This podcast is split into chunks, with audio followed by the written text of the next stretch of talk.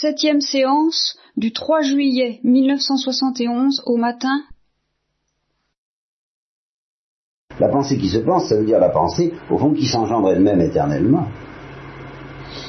Sauf qu'Aristote ne pouvait pas comprendre que ça aboutissait à un terme distinct, qui mérite de s'appeler un fils ou un verbe, mais euh, il avait très bien compris le caractère éternel de cette et en même temps immobile de cette opération par laquelle la pensée se pense. Eh bien, c'est cette opération par laquelle la pensée se pense qui, par la révélation chrétienne, mérite de s'appeler génération du Verbe dans la pensée du Père et génération éternelle. Autrement dit, c'est éternellement que cette espèce d'étincelle en vertu de laquelle un fils procède de son père, et en vertu de laquelle une idée procède de mon esprit, chez nous c'est fugitif, en Dieu, ça a la consistance éternelle de ce qui est stable, et cependant, ça a toute l'intensité de cet éclair par lequel le fils procède d'un père, ou une pensée procède de mon esprit. Oui, je vois. Bon. Alors, ça, je crois qu'il faudra que tu réfléchisses beaucoup là-dessus parce que ben, j'en parle longuement dans mes ris, hein. Tout, tout, dans la théologie trinitaire, j'en parle très très longuement, ça mériterait que tu y reviennes. Parce que, au fond, ce qui te gêne pour bien concevoir ce que j'appelle la création, c'est que la création, c'est la même chose que la génération du Fils, avec cette différence que dans le cas de la créature, ben, d'une part, il ne s'agit pas d'un Fils égal au Père, mais d'une réalité inférieure à Dieu, mais qui procède tout de même de Dieu. Et qui procède de Dieu, non pas de manière purement intérieure à Dieu, mais évidemment extérieure à lui parce que inférieure à lui. Et évidemment aussi avec un commencement dans le temps. Mais tout ça est secondaire par rapport au mystère de la création, qui est le mystère d'une générosité divine, comme le mystère de la génération du Verbe, finalement. C'est un, un don de l'existence. Et on peut dire que le Père donne l'existence au Fils, simplement il la lui donne de toute éternité, en telle sorte que jamais le, Père n'a existé sans le Fils, et n'a été sans donner son existence au Fils, mais l'existence du Fils est même une existence reçue, mais seulement c'est une existence reçue avec égalité. Sur les bases que vous venez dénoncer, la création du, la création du monde, est-elle conçue comme euh, un néant absolu avant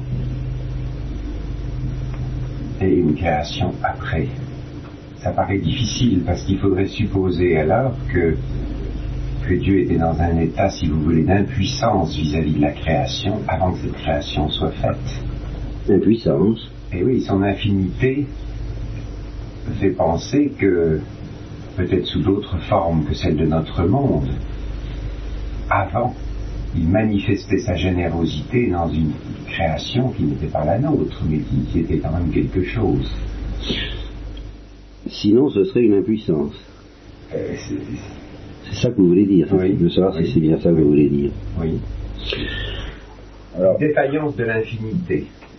Qui, qui, ne produirait pas. Euh, seconde. Qui ne produirait pas tout ce que que l'infinité devrait, tout ce qu'elle devrait produire, si je comprends bien. C'est ça, oui. Et là, Seulement tout ce qu'elle pourrait, mais tout ce qu'elle devrait. devrait. produire. Et là est le point faible de votre euh, argumentation. J'allais me lancer dans une, un discours sur les rapports entre le temps et l'éternité, mais je vois que c'est pas ça qui vous tracasse. Hein. Ça ne me tracasse pas, mais enfin, je pense Non, que. C'est pas votre question. C'est-à-dire, si, non, mais voilà. Euh, L'histoire de la création telle qu'elle est exprimée dans la Genèse euh, se réfère certainement à, à, la création du monde où nous sommes. Oui. Il n'est pas. pas exclu qu'avant, Oui, c'est pas exclu. Mais dans votre esprit, j'ai l'impression que si c'était en fait, simplement, même en fait, exclu, ce serait choquant, donc ça ne doit pas être exclu. exact. N'est-ce pas exact. Donc, dans votre esprit, il y a l'idée d'une sorte de nécessité de la création. Oui. Alors ça, c'est sur quoi vous fondez ça? Sur la, la, la puissance de l'être, Alors, la réponse chrétienne est que, et c'est là ce qui fait tout le mystère de la création, c'est que la générosité divine et sa toute-puissance est parfaitement manifestée par la génération du Fils. je ne dis pas épuisé, mais parfaitement manifesté, en sorte que du moment que le Fils est éternel, euh, il n'y a absolument aucun besoin, aucune nécessité. Pour la perfection divine, et même pour la perfection de la toute-puissance, qu'il y ait des œuvres dites ad extra, qui sont forcément inférieures à Dieu, qui n'ajoutent rien à Dieu, pas même la manifestation de sa puissance, puisqu'elle est parfaitement manifestée dans la génération du Fils. Alors qu'est-ce que vous voulez demander d'autre? C'est là-dessus où la... Assez, c'est un peu un mystère, parce que ça se présente, cette, création ad extra se présente comme un surcroît. Exactement. Très précisément, c'est la notion clé que la tradition chrétienne a retenue à ce sujet, comme une gratuité. Une gratuité qui donc s'enracine quand même dans le mystère de la générosité, mais d'une manière non nécessaire. Tout au moins à nos yeux, c'est-à-dire selon nos concepts à nous. Que du côté de Dieu, il y a une sagesse mystérieuse qui préside au fait que Dieu est créé, ça c'est possible, mais nous ne savons rien de cette sagesse, tout au moins en tant qu'elle serait nécessitante. Tout ce que nous en savons, c'est que c'est une sagesse de surabondance et de générosité gratuite. Que cette gratuité soit nécessaire, c'est possible, mais alors là, nous n'en savons rien pour le moment. Dieu seul peut le savoir. Et d'autre part, euh, quant au caractère éternel de cette création, attention, il faut bien distinguer entre le fruit de la création et euh, l'œuvre créatrice elle-même à l'intérieur de Dieu. L'œuvre créatrice est éternelle en sens que la décision de créer est éternelle. simplement, elle produit des effets dans le temps parce que justement, il est conforme à la créature d'avoir des limites que Dieu accepte et que par conséquent Dieu veut, y compris des limites temporelles. Donc ces limites sont voulues de la sagesse éternelle, mais il n'y a pas de limite du côté de l'acte créateur. Oui, certains, le vouloir et l'action sont la même chose chez Dieu. Voilà, et le vouloir et, le vouloir est éternel, dont l'action est éternelle, mais le fruit n'est pas éternel parce que l'action, parce que le vouloir ne veut pas, et que la sagesse voit que le, fruit ne doit pas être éternel, comme la volonté. Comme la, création du côté de Dieu est éternelle, et du côté de la créature, elle est temporelle, et Dieu le voit que c'est nécessaire par sa sagesse, et il veut qu'il en soit ainsi par sa volonté. Alors, est-ce que ceci étant posé, est-ce que le, en doctrine chrétienne, les anges et toutes les puissances ont été créés dans le temps? Plus exactement. Ils vivent hors du temps ou non, les anges, certains? Toute créature, euh, tout être, colporte avec lui, ou implique avec lui tout être. Alors c'est valable même pour Dieu ce qu'on appellera en, termes techniques une mesure de sa durée. Tout être a une durée, et cette durée est toujours mesurable. Pour Dieu, la mesure de sa durée, c'est l'éternité même. C'est ce qu'on appelle, c'est la définition même de l'éternité, c'est la mesure de la durée divine. Euh, qu'est-ce que c'est que la notion de mesure? Vous en avez une intuition confuse qui devrait être suffisante. C'est, au fond, euh, c'est l'ordre. C'est eh la, durée c'est la réduction à l'unité de ce qui éventuellement est multiple. Dans le cas de Dieu, la durée n'est pas multiple, bien sûr, mais il y a tout ce qu'il faut pour réduire euh, la durée divine à l'unité si elle était multiple, et c'est l'éternité. C'est-à-dire la simplicité même de Dieu qui mesure, c'est-à-dire qui réduit à l'unité la durée divine. Elle la réduit à l'unité par mode de simplicité, euh, de sorte qu'il n'y a pas de problème de ce côté-là elle est réduite à l'unité, elle est ordonnée par sa simplicité même. Voilà ce qu'on peut dire. Quelque chose qui est simple n'a pas besoin d'être ordonné, mais ça ne veut pas dire qu'il n'est pas en ordre. Il est ordonné par, simplicité, par sa simplicité même. Hein. Les créatures n'étant pas simples ont besoin d'être ordonnées d'une autre façon. Et leur durée en particulier a besoin d'être ordonnée euh, chacune selon son mode. Et la mesure de cette durée, euh, ou cette ordination de leur durée, c'est leur euh, c'est le temps pour les créatures humaines, et c'est quelque chose d'analogue au temps, mais qui possède des propriétés très différentes pour les anges et qu'on appelle en termes techniques l'evum. L'evum, c'est la durée, la mesure des anges. Ce qu'il y a de commun entre le temps et l'evum, c'est que aussi bien pour les anges que pour nous, en fait, il y a un commencement et il y a des instants. Il y a un avant et un après. Si vous voulez, c'est ça le fondamental. Tandis qu'il n'y a pas d'avant et d'après dans la durée divine.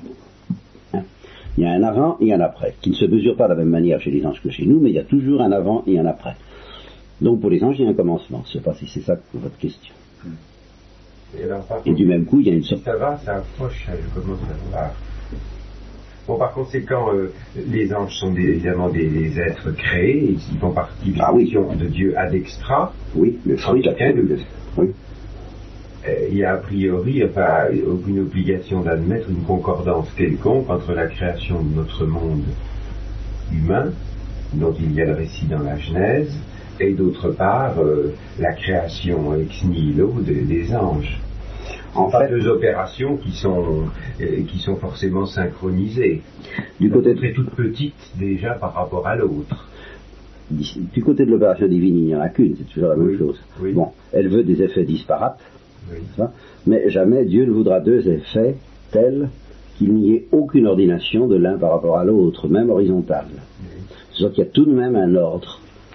Euh, a priori, on est sûr qu'il y a euh, des relations et un ordre entre toute créature et toute créature, même horizontale. Seulement cet ordre peut être très difficile à comprendre et seulement connu de Dieu, mais il existe. Et alors, en fait, par la révélation, alors là, en fait, par la révélation, nous croyons que les anges ont été créés avant le monde humain, tout au moins. Peut-être pas avant le, ciel et la terre. Ça signifie une antériorité, euh, euh, peut-être même purement symbolique. Ah non, pas seulement. C'est-à-dire, elle n'est pas forcément dans le temps. Euh, c'est une antériorité en ce sens qu'ils sont moins, moins duels que nous, si vous voulez, ils sont plus proches de Il n'est pas exclu qu'ils aient, été créés ensemble. la notion de simultanéité garde quand même un sens, un sens. Pour les anges, tout au moins, certainement. C'est-à-dire que dans la vie psychique des anges, ils savaient qu'au moment où ils pensaient, il y avait ou il n'y avait pas le monde. Et qu'ils avaient ou ils n'avaient pas à le gouverner. Ça, il y a, ça a un sens, ça. Parce qu'il y a, le, du moment que l'avant et l'après ont un sens, ils peuvent se demander si, et vérifier que pendant tel instant, le monde existe ou n'existe pas. Ça, ils vérifient ça. Ils le comprennent très bien. Je sais pas pourquoi ça vous gêne. Non, non, ça, ne me gêne pas, père. Seulement, c'est toujours pareil, mon imprégnation m'amène obligatoirement à, effectuer une comparaison, je ne peux pas l'hésiter. Avec la doctrine hindoue de la création. Ben, bon, alors, tel que vous venez d'exposer, les explications que vous venez de me donner, euh, m'amène à considérer qu'il y a, que je ne vois plus de différence fondamentale. Entre la doctrine hindoue et la, et la nôtre. Ah bon. Alors, écoutez, une autre fois peut-être. Non, non, mais ça y est, moi j'en vois assez pour, pour, pour situer exactement maintenant la doctrine chrétienne. Et... et... vous la voyez comme très proche, de ce point de vue-là. Probablement assez proche, oui. oui. Alors une autre fois peut-être, mais vous pourrez nous expliquer vous-même les comparaisons que vous voyez entre la doctrine hindoue et la doctrine chrétienne à ce sujet-là. Non, bah en deux mots, c'est simple, hein, c'est pas compliqué. Ça revient à ceci, c'est que pour les hindous, n'est-ce pas, euh, l'histoire du monde telle qu'elle est relatée dans la Genèse a son équivalent dans leur tradition sous forme d'une évolution de l'humanité et du monde avec les quatre âges classiques, ils les ont tous les quatre comme nous les avions dans la tradition grecque, l'âge d'or, etc., jusqu'à l'âge de fer, oui, ça c'est le Kali Yuga, etc. L'histoire des genres humains, oui. Bon, mais pour eux, euh, ceci, c'est une histoire, c'est l'actualisation d'un épisode de la manifestation de générosité divine sous forme de ce qu'ils appellent un Manvantara. Autrement dit, il y a quatre âges dans un Manvantara. Ils disent que les Manvantara se succèdent. Autrement dit, de, l'Éden à la Jérusalem céleste, il y a un Manvantara, et il y en aura un autre après, et il y en avait avant. ils ont même l'outrecuidance de dire que le Manvantara dans lequel nous sommes est le septième. Oui, oui. Bon. Alors, si on essaye de faire un rapprochement avec ce que vous avez, ce que vous avez exposé en doctrine chrétienne, eh bien, on, pourrait s'arranger avec les anges. Absolu, si vous voulez, on peut très bien concevoir que, dans les Manvantara précédents, Dieu a fait d'autres actualisations de sa générosité créatrice à d'extra. Que ce serait plutôt les anges, oui. On en arriverait à dire une chose, si vous voulez, c'est que la doctrine hindoue aurait une vision, enfin, je dis ça tout cru, quoi, euh, une vision plus qui va peut-être plus loin dans la manifestation créatrice de Dieu. Elle est plus non, elle est plus explicite, si vous voulez, de quelque chose que la doctrine chrétienne n'exclurait pas. Non, à, à, condition de ne pas considérer comme révélé, ni même euh, tellement probable, qu'en dehors des anges, il y ait eu des créations antérieures à notre histoire euh, cosmique, tout au moins, sinon humaine. qui ait eu sur la Terre des humanités pré-adamiques, c'est possible, mais qui ait eu un autre univers cosmique, physique que celui-là avant le nôtre. Avec les mêmes matériaux euh, ou, sans les mêmes matériaux, mais qui aurait disparu. C'est cette notion de disparition qui m'inquiète dans la tradition hindoue. Est-ce que... Non, c'est présenté comme continu, c'est présenté comme d'ailleurs comme une, courbe, une sinusoïde. Mais, une fois que c'est terminé, que c'est arrivé à la quatrième phase, qu'est-ce que ça devient, un mandandara? Alors, pas, on refait un autre, on refait un autre mandandara. Oui, mais alors qu'est-ce que devient le premier? Ah, Il est transformé. Ah alors là, il y a un gros problème. Il est transformé. Notre mandandara est présenté comme descendant. Et en ce sens-là, il y a toute une analogie au Faguénon le fait et d'autres. On passe du végétal au minéral, il y a phénomène, une sorte de solidification. C'est un mandantara descendant et le suivant doit être montant. Celui de la Jérusalem céleste doit être montant. Ce qui d'ailleurs n'est pas a priori tellement contraire à ce que nous enseigne. Mais dans la tradition chrétienne, quand même, aucun mandantara, aucune, aucun élément de la, de la création n'est jamais descendant sauf l'enfer qui n'est pas d'ailleurs à prendre par les descendants ontologiquement, mais les anges, c'est stable, il n'y a pas de dégradation, et le monde actuel, et tout monde de ce genre, s'il en est, est destiné, sauf péché, à monter vers un état de gloire et à y rester. Il n'y a pas de dégradation prévue dans le programme, sauf en vertu du péché qui vient uniquement de la créature, et qui n'est jamais voulu de Dieu, mais seulement permis. Ça, c'est tout de même fondamental. C'est pour ça que je dis que là, il faudrait tout de même... Voir de près, oui. Vous voyez, ça, c'est fondamental. C'est que la dégradation n'est jamais prévue dans le programme, ni une suppression, une annihilation qui n'a jamais lieu en tout état de cause, même le péché, c'est pour ça que l'enfer est saint éternel, ni une euh, simple dégradation qui, elle, en tout état de cause, ne peut être due qu'au péché, au moins pour un, pour, les personnes d'une part et pour l'univers de l'autre. Il y a évidemment la le ciel et la terre passeront, d'accord. Mais pour laisser place à quelque chose tout de même qui est encore le berceau de la même humanité, qui sera bien mieux. L'humanité ne passera pas. Et, dans, la perspective chrétienne, euh, enfin judéo-chrétienne, ce qui compte principalement dans la création, ce sont les personnes. Et ça, elles sont toutes indestructibles. Alors je ne sais pas si cette notion-là est quand même très ferme dans ces traditions que vous dites. Et c'est là où je me méfie un peu de l'imaginable, vous voyez, c'est, c'est, très beau au point de vue imaginable de voir des, montées et des descentes, mais justement l'intelligence pure nous apprend que les personnes, elles, ne sont pas sujettes à monter et à descendre. Ce sont des rochers indestructibles. ça, c'est tout de même important. Hein. chez eux, c'est le cadre cosmique qui monte et qui descend. Voilà. C'est le, c'est le macrocosme. Mais le microcosme, lui, évidemment, euh, ne, peut parfaitement ah bah, monter et est promu à une Mais par exemple, dans les identification, pour eux, qu'ils appellent identification à Dieu en chrétienté, c'est pas tout à fait ça. oui, mais dans les anges, dans la tradition chrétienne, il n'y a pas de macrocosme ou de microcosme parce qu'il n'y a rien de quantitatif. Il n'y a que des personnes. le monde angélique est un monde réduit à des personnes. C'est pour ça que nous le disons purement spirituel, tout en n'étant pas divin tout au moins au sens euh, tout à fait surnaturel du mot. C'est pour ça que c'est très immobile, c'est très. vous voyez, là je crois qu'il y a tout de même d'assez sérieuses euh, différences. Enfin, qu'il faudrait. Je ne sais pas s'ils ont l'air d'imaginer. Ils n'ont pas l'air de concevoir, je ne dis pas d'imaginer, parce que justement, je crois qu'ils imaginent un monde purement spirituel, créé Tel que la Jérusalem céleste, par exemple Non, parce que là, il n'est pas purement spirituel, la Jérusalem céleste, puisque ce sont des hommes. C'est eh un monde purement angélique. Parce que ce sont des esprits purs, les anges, sans matière. Dans la tradition juive et chrétienne. Pas dans la tradition, disons, de l'Église, parce qu'on a flotté, l'Église a flotté là-dessus. Oui, ça j'en sais rien, je ne peux pas répondre, je ne connais pas assez ce qu'ils pensent sur la question. Enfin, comment J'ai pas l'impression qu'ils aient fait cet effort justement de dépouillement de l'imaginable pour se poser la question de la différence entre une créature purement spirituelle et, une et Dieu d'une part, et puis une créature purement spirituelle et une créature pas purement spirituelle de l'autre. Je ne vois pas que ces différences soient tellement explicitées. Alors d'un côté, il y a une explicitation plus grande de certains aspects, mais de l'autre, il y a une explicitation moins grande d'autres aspects. Oui. Bon. Bon. Yves Vous avez dit tout à l'heure que la, création, autre que la création permanente et éternelle du Fils, c'est une création. C'est pas une création, c'est la génération. La génération. Il faut faire très attention à ces mots-là. Donc la génération autre que celle du Fils, c'était une génération de générosité pure. C'est une création, c'est une générosité pure. Voilà. Ce qui revient à dire que celle du Fils était pratiquement obligatoire. Elle est obligatoire comme générosité. Et c'est ça que, justement, Chardot avait tendance à, étendre à tout, n'est-ce pas? À dire, mais au fond, la générosité est obligatoire en Dieu. À quoi je réponds À l'intérieur de la Trinité, oui.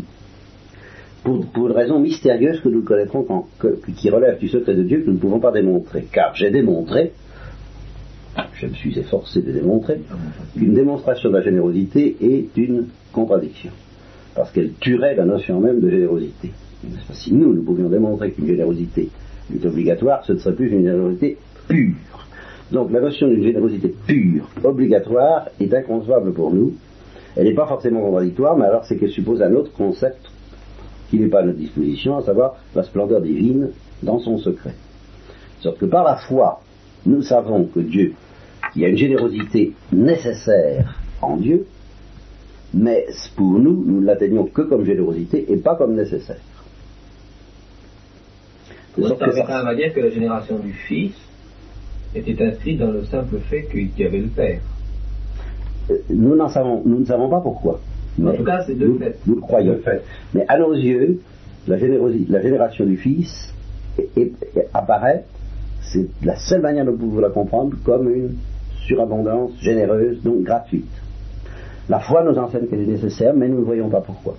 Inversement, la production des créatures apparaît comme quelque chose de pas nécessaire, et la foi nous enseigne qu'il peut y avoir une sagesse en vertu de laquelle peut-être euh, Dieu ne pouvait pas s'en empêcher, mais nous ne savons absolument pas, alors encore beaucoup moins pourquoi. Mais la génération du Fils est tout de même liée à la création.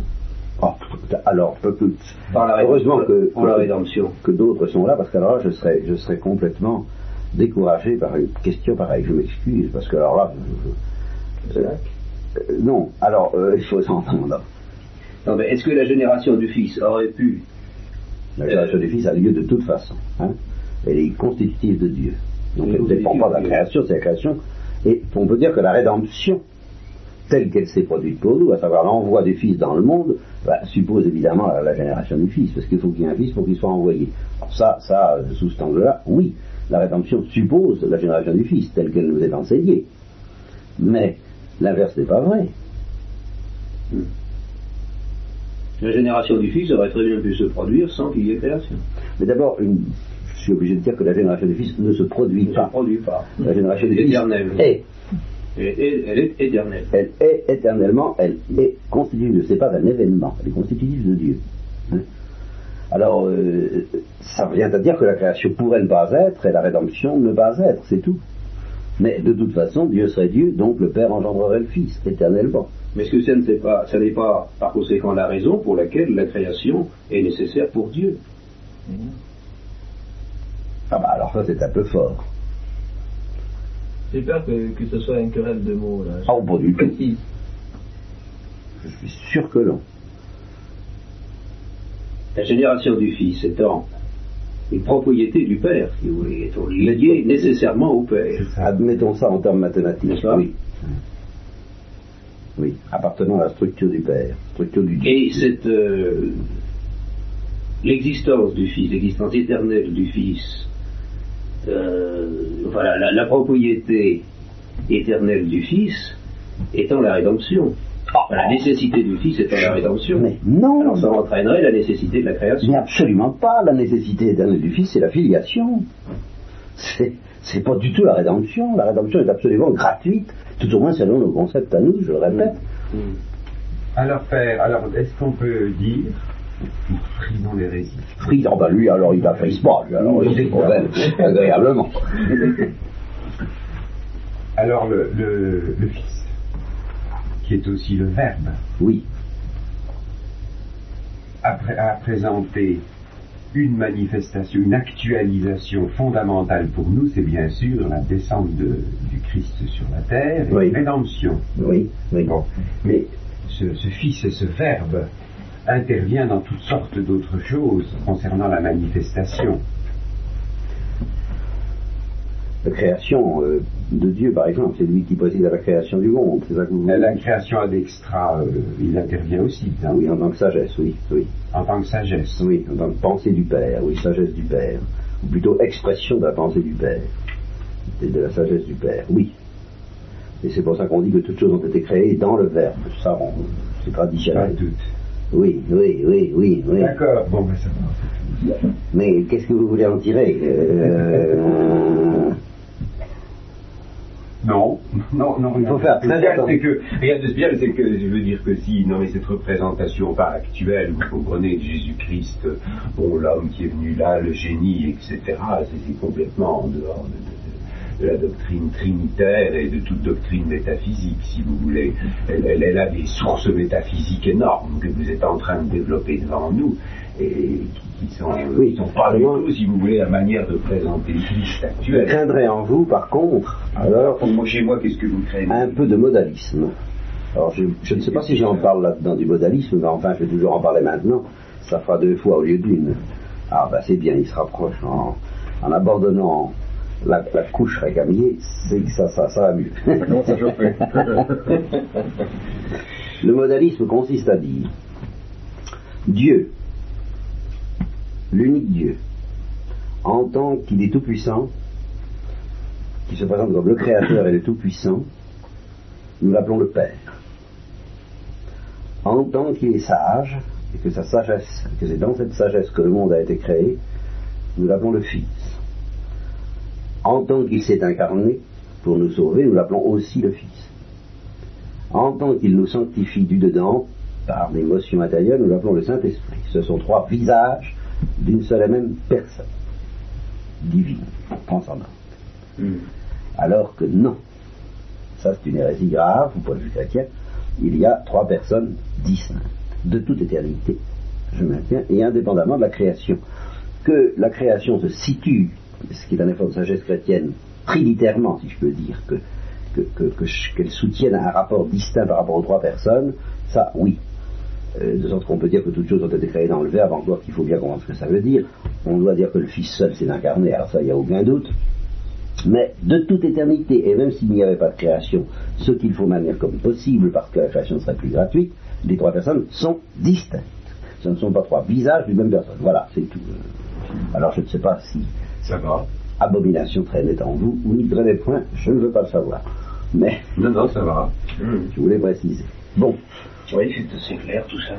Alors nous pouvons poursuivre. Dieu lui donne tout, y compris d'être Dieu. Hein? Le Père lui donne tout, y compris d'être Dieu. Tandis qu'à nous, il nous donne l'existence et non pas d'être Dieu. Mais c'est du côté de Dieu, je dirais, le même mystère. Et voilà pourquoi du côté de Dieu, ça ne s'arrête pas. Enfin, c'est de même que le Fils ne s'arrête pas de recevoir l'existence du Père éternellement. Une fois que tu as bien compris ça, il n'est pas difficile de comprendre que nous n'arrêtons pas de recevoir l'existence de Dieu. Oui, parce que tout est parti de ce que euh, il y a eu une conversation passionnante dans les gorges de d'Olioul hmm. que Jacques a oui, c'est dommage qu'on ait pas enregistré parce que c'était plus net que ça. Hein. Oh, c'était plus net que ça. Non, c'était pas plus net. Subjectivement pour toi. C'est-à-dire qu'il il, il m'a fait bondir parce que il m'a dit, mais enfin, je lui ai dit, la création continue à, tout moment. Il, il, a, lui, il a, il a réagi fortement en disant, je comprends pas. Ben non, pas du tout. On est créé à un moment, puis c'est fini. Euh, alors tout, tout, est parti de là. Enfin, vous voyez, c'est tout, premièrement une conversation non enregistrée en, en Olioul, et puis celle-ci. Alors ça s'appelle création au lieu de s'appeler génération. oui, oui c'est ça. Mais il y a tout de même une différence, tout de même, avec l'opération immanente à l'échelle humaine, dont vous parliez tout à l'heure. Oui. Euh, c'est que cette opération immanente chez, chez un homme, elle se, euh, elle se fait automatiquement, il n'y a pas de don. L'homme ne se donne pas quelque chose euh, à lui-même. C'est une, illumination, une contemplation euh, que l'homme vit. Il y a du vrai. Mais il n'y a, pas de, a pas de don. Mais en Dieu, si, c'est-à-dire que c'est une générosité vitale, c'est une générosité de la vie elle-même, c'est pas une générosité morale Mais c'est tout de même une générosité. C'est une générosité ontologique, si tu veux. À savoir que dès que je pense, je chante ce que je pense. Euh, irrésistiblement, je me le dis à moi-même. Mm. C'est une fécondité inhérente à la pensée. Euh, la pensée est intrinsèquement féconde. Mm. Une sorte de béatitude. Bah, ça, c'est une conséquence de béatitude. C'est une autre notion. Nous entendons une autre notion. Mais la, la fécondité de la pensée est inhérente à toute pensée. Toute pensée conçoit, c'est-à-dire engendre une similitude de la chose pensée à l'intérieur d'elle-même, spontanément. Et c'est une fécondité spontanée de toute pensée. Il y a des exceptions, mais alors j'ai pas le temps de t'en parler ce matin, ça, ça, te casserait la tête. Mais enfin, spontanément, normalement, une pensée engendre à l'intérieur d'elle-même une similitude de la chose pensée, qu'on appelle précisément le concept. Et tu vois, le beau concept, dans son étymologiquement, vient de concevoir. Ce que l'on conçoit bien, c'est non ce et concevoir, c'est, j'ai euh, déjà engendré. C'est tout de même une euh, fécondité spontanée, et qui se traduit... on dit concevoir pour engendrer. Oui, c'est une euh, fécondité, mais, mais qui n'est pas une génération, parce que la pensée chez l'homme, et chez les anges aussi, étant accidentelle, n'engendre pas une substance. Mais le concept, le verbe mental des anges et de l'homme, n'est pas un fils, parce que ce n'est pas une substance.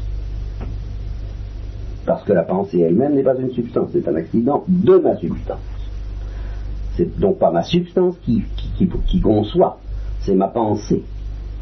Et à cause de cela, ma conception, ma vie intellectuelle n'a pas force de génération. Tandis que si ma vie intellectuelle était ma substance même, ça aurait force de génération. C'est un privilège divin que je vous l'expliquerai, que, de ne, que la pensée ne soit pas un accident, parce que c'est un privilège divin de ne pas connaître la distinction entre substance et accident. Mais ça, je l'explique d'ailleurs un peu plus loin en bas. Je ne sais pas si je me fais à peu près comprendre. Oui, ça va. Bon. Alors, suivons. À comprendre. Bien sûr. Et qui se traduit, alors où tu, tu, sentiras ça tout de même, la générosité propre à la pensée, c'est dans l'œuvre d'art. Ça, le, quand, un artiste présente quelque chose de, très précieux, ben, il y a tout de même cette générosité de l'artiste qui gratuit. Il y a une gratuité dans l'art. Et eh bien, c'est cette même gratuité qui est à, la base de la génération du verbe, de la création et de la vie et de toute la spontanéité de la vie. Et c'est justement cette générosité, cette gratuité qui manque aux penseurs modernes parce que, du fait qu'ils ne sont pas attentifs à la partie la plus haute de la vie intellectuelle qui est voir, avec cette espèce de gratuité qui lui est propre de chanter ce qu'elle voit ou de se le dire à lui-même, alors il ne voit plus du tout l'aspect euh, généreux et gratuit de la vie intellectuelle, il ne voit plus que son aspect utilitaire. Tu comprends? Non, psychanalyse en particulier. Mais un artiste a, envie de dire, je, veux dire mon message, tu vois, et de dire quoi? Parce qu'il voit, ou ce qu'il entrevoit. Alors il le dit, alors dans un verbe qui s'incarne dans une matière, c'est ça le propre de l'artiste, c'est qu'il éprouve le besoin, alors d'incarner son verbe dans une œuvre. Mais, et c'est d'ailleurs le danger de l'artiste, parce que le, véritable contemplatif incarne ce qu'il voit ou ce qu'il chante intérieurement de lui-même dans une œuvre, si ça se trouve, parce que c'est humain, parce que c'est normal, mais c'est pas l'essentiel. L'essentiel pour lui, c'est de voir, et c'est le champ intérieur de sa vision. C'est pas tellement le champ extérieur. Le champ extérieur l'intéresse dans la mesure où ça l'aide à mieux chanter intérieurement. Et, euh, mais a essayé de le communiquer aux autres. Oui, mais l'artiste qui euh, attache plus d'importance à l'œuvre extérieure qu'au champ intérieur, il est foutu. Hmm. il est déjà dans l'orgueil ou dans la superficialité, tu comprends? Il, il se dégrade. Hmm. Ce que disait Lewis dans le grand divorce au, peintre qui demandait avant d'aller au ciel est-ce que je est-ce que j'aurais le moyen de, de, m'exprimer mm. là-haut mm. On lui a dit mais rappelez-vous dans votre enfance ce qui vous intéressait c'était pas la peinture c'était la lumière. est ce qui est intéressant c'est la lumière. La peinture n'est que une manière de chant très imparfaite de chanter la lumière. Mm. Bon. Ben, il y a bien d'autres choses à dire, mais on va se reposer cinq minutes quand même. Enfin, moi, je, à moins que tu n'aies des. Il va falloir revenir sur la création, remarque. Mais là, je me suis laissé entraîner. Au fond, je t'ai pas parlé de la création, là tout de suite. Mais je t'ai parlé de quelque chose, parce que j'ai un instinct euh, thérapeutique, qui me paraît de nature à te guérir de la difficulté que tu as à concevoir pourquoi nous parlons de création continue. Savoir que de la part de Dieu, c'est une opération immanente qui consiste à donner l'existence d'une manière continuelle, un peu comme il donne l'existence à son Fils de manière éternelle. C'est un mystère du même ordre en fin de compte. Seulement, il y a autre chose alors qui distingue la création de la génération, et dont je n'ai pas encore parlé du tout, qui s'appelle la causalité du côté de Dieu ou la dépendance du côté de la créature. Alors là, ce sont deux notions qu'on ne trouve pas entre le Père et le Fils. Et oui, c'est très important, c'est très important. Mais pourquoi est-ce qu'on a été amené à, parler de la création? Ah, parce que je voulais te parler de la potentialité. Ah, voilà. Alors nous voilà évidemment très loin de la potentialité. Pourquoi le Fils ne dépend-il pas du Père? Parce qu'il il, est conçu en tant que substance divine. Voilà, parce qu'il est rigoureusement identique, ontologiquement identique. Il n'est distinct comme personne. Il n'y a pas de, pour qu'il y ait dépendance ontologique, il faut qu'il y ait une certaine différence ontologique. Il n'y en a pas. Bon, alors d'accord. Et je m'en excuse. Oui, on en avait parlé hier. Oui. Alors là, ça va devenir capital. Oui, on avait parlé de la potentialité, parce, que, parce, que, parce que tout se tient, et que pour parler de la matière première, car c'est à ça que je voudrais arriver, ça parler de la matière première. Pour, parler de la matière première, je me suis dit en entendeur, ce sera plus facile de parler de la potentialité. Pour parler de la potentialité, il fallait parler de la création. Il fallait faire comprendre. Alors je me suis trouvé buté devant cette difficulté inattendue que tu n'admettais pas facilement que la création soit une dépendance permanente de l'être créé par rapport à l'être incréé. Au fond, c'est ça. Et une dépendance de l'ordre d'une sorte de génération. Mais ce n'est pas une génération, c'est une création. C'est justement la différence. Et c'est ça pourquoi on attache de l'importance au mot création. C'est parce qu'il euh, caractérise la manière dont la créature reçoit l'existence de Dieu en tant qu'elle n'est pas une génération c'est en, tant qu'elle est une dépendance et une causalité.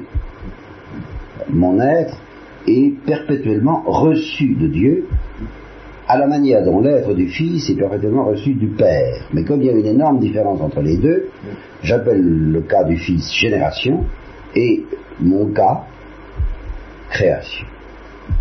Le cas de la créature, création. Et de même que la génération est éternelle, la création est perpétuelle si, tu comprends la création à la lumière de la génération, tu comprends que c'est perpétuel. Hmm.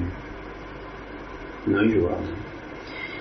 Mais alors, cette création, n'est-ce pas, ce maintien de, l'être par Dieu euh, est valable à la fois euh, dans son corps, pour son corps et pour son âme.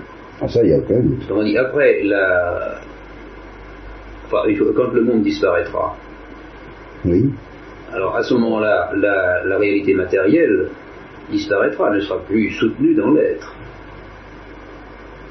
Ça peut se traduire par le fait, par exemple, au point de vue de la matière, eh bien les, interactions entre les particules de matière, qui sont quelque chose de très mystérieux, ben ça, ça disparaîtra.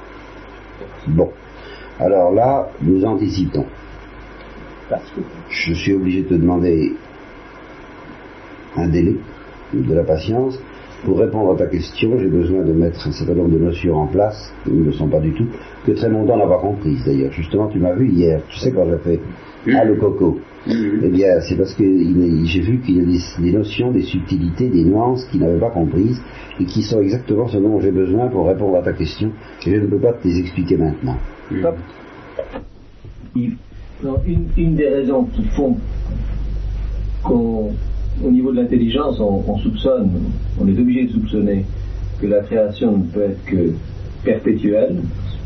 C'est que si on imagine comme étant lié à un événement, c'est-à-dire qu'un beau jour, Dieu aurait créé, c'est déjà difficile à concevoir même dans la notion d'éternité divine. si on l'admettait. Ce qui est vrai quand même, Dieu a créé un beau jour du point de vue du temps. C'est-à-dire qu'il y a eu un premier instant dans, l'histoire. parce qu'il déjà pose un autre problème. Un autre problème. Supposons que ce soit ça, c'est-à-dire qu'il y a eu un événement un temps zéro, à partir duquel la création a ensuite existé. Oui. Ça veut dire qu'à ce moment-là, Dieu a manifesté sa puissance. Au moment de, la, création. Oui. Mais en tant qu'il aurait manifesté à ce moment-là et que la création existerait ensuite d'une manière indépendante de lui, oui. ça veut dire qu'il perdrait cette puissance. Ah. Ça va des attributs divins. Il deviendrait impuissant en face de la création. Tanzéa. Tanzéa. C'est-à-dire que c'est pas exactement ce que je dirais. Euh, c'est plus, je dirais plus et moins. C'est plus scandaleux encore et peut-être pas. Non, je parle au niveau philosophique. Ça n'implique pas forcément que Dieu, par exemple, ça n'implique pas que Dieu ne pourrait pas euh, infliger à la créature tout ce qu'il voudrait lui infliger, la gouverner de manière très dépendante, très étroite. Donc c'est en sens, c'est moins que ce que tu dis. Il n'est pas impuissant, mais c'est plus en ce sens que si à un seul instant on pouvait se permettre d'exister sans recevoir l'existence de Dieu, l'existence cesserait d'être un monopole divin, ce qui est encore plus que de dire qu'il ne serait pas tout puissant. Encore plus inconcevable par rapport à la notion même de Dieu. C'est qu'il y aurait quelque chose de, de, tu vois, voilà ce que je veux dire, quelque chose de divin qui ne viendrait plus de Dieu. C'est ça, ça paraît. Euh, voilà. On peut y aller. Et je voudrais seulement insister, je voudrais qu'on suive l'ordre que je te demande de suivre, mm. et qui est le suivant. C'est qu'à partir du moment où je reçois l'existence, mais où je reçois l'existence en n'étant pas égal au Père, comme ça. Bien. C'est donc que je ne suis pas Dieu. Si je ne suis pas Dieu, c'est que je ne suis pas identique à l'existence même que je reçois. C'est ça qui est extrêmement délicat à comprendre. Parce qu'il faut pour c'est, là où il faut que tu comprennes absolument la, tu la notion de participation. À savoir que l'existence est un privilège divin, c'est un monopole divin, tout comme la chaleur euh, apparaissait aux anciens, peu importe qu'il en est en réalité, comme un privilège du feu. N'est-ce pas? L'existence est un privilège divin. Le Fils reçoit l'existence en telle sorte qu'il soit égal au Père et par conséquent identique à l'existence du Père. Il, la reçoit, mais il la reçoit identiquement. Il s'identifie, il est identifié par le don même que lui donne Dieu. Dieu lui donne d'être identique. Le Père lui donne d'être identique au Père. Donc le Père, qui est l'existence subsiste, qui est l'existence par excellence, donne au Fils d'être aussi l'existence par excellence. Tu comprends? Bon. Mais ça, il ne donne pas à la créature. Par conséquent, la créature n'est pas l'existence par excellence. Et cependant, elle existe. Alors, qu'est-ce que ça veut dire? Et c'est là ce qui va nous entraîner dans une méditation très serrée, par, laquelle nous allons nous libérer définitivement de tout panthéisme et de toute illusion un peu imaginative de l'ordre du panthéisme, telle que peut-être, euh, euh, enfin, Guénon, sinon le docteur Charbon, qui fut disciple de Guénon, mais qui s'en est libéré, mais tel que tous les hindouistes, un peu comme Guénon, ont, toujours un peu la tentation de, faire ce qu'on appelle la tentation émanationniste, qui consiste à imaginer l'existence divine en se prolongeant dans la créature euh, telle qu'elle est en Dieu. Voilà. Voilà. Alors, si l'existence divine se prolonge dans la créature telle qu'elle est en Dieu, ça veut dire que la créature s'identifie à l'existence divine, parce que c'est quand qu'elle est Dieu, et c'est ça le panthéisme que nous ne voulons pas. Hmm. Donc il faut que la créature existe. C'est un morceau de Dieu, quoi. Voilà. Donc il faut que la créature existe sans être un morceau de Dieu, donc sans être un morceau de l'existence, donc sans être l'existence. Alors, le schéma avec une imagination nécessaire pour aider à le comprendre, mais, mais dans lequel il faut dépasser l'imagination, qui nous permet de comprendre ça, c'est de dire que la créature reçoit sa propre existence à tout instant. Et qui par conséquent pourrait lui être tiré. Théoriquement oui. Mais n'insistons pas là-dessus trop. pratiquement Dieu ne veut pas. Voilà, c'est ça, pratiquement Dieu ne veut pas. C'est contraire à la sagesse divine. Il se contradirait lui-même. D'annihiler. C'est pour ça que je n'ai pas voulu répondre à la question sur l'annihilation du monde, car euh, il n'y aura pas d'annihilation du monde. Il y aura une transformation. Il n'est pas du tout la même chose. Il y aura bien la suppression de tout ce que tu dis, mais pas en vertu d'une annihilation, mais en vertu d'une transformation substantielle. Il n'y aura pas retour au néant. Non. Non, il n'y aura pas retour au néant. Ça, je, je, ne le crois pas. En tout cas, pour les anges, il n'y a sûrement pas retour au néant, et pour les âmes humaines, il n'y a sûrement pas retour au néant. Et pour les corps humains, il n'y a pas retour au néant, il y a transformation, transformation encore, encore glorieuse.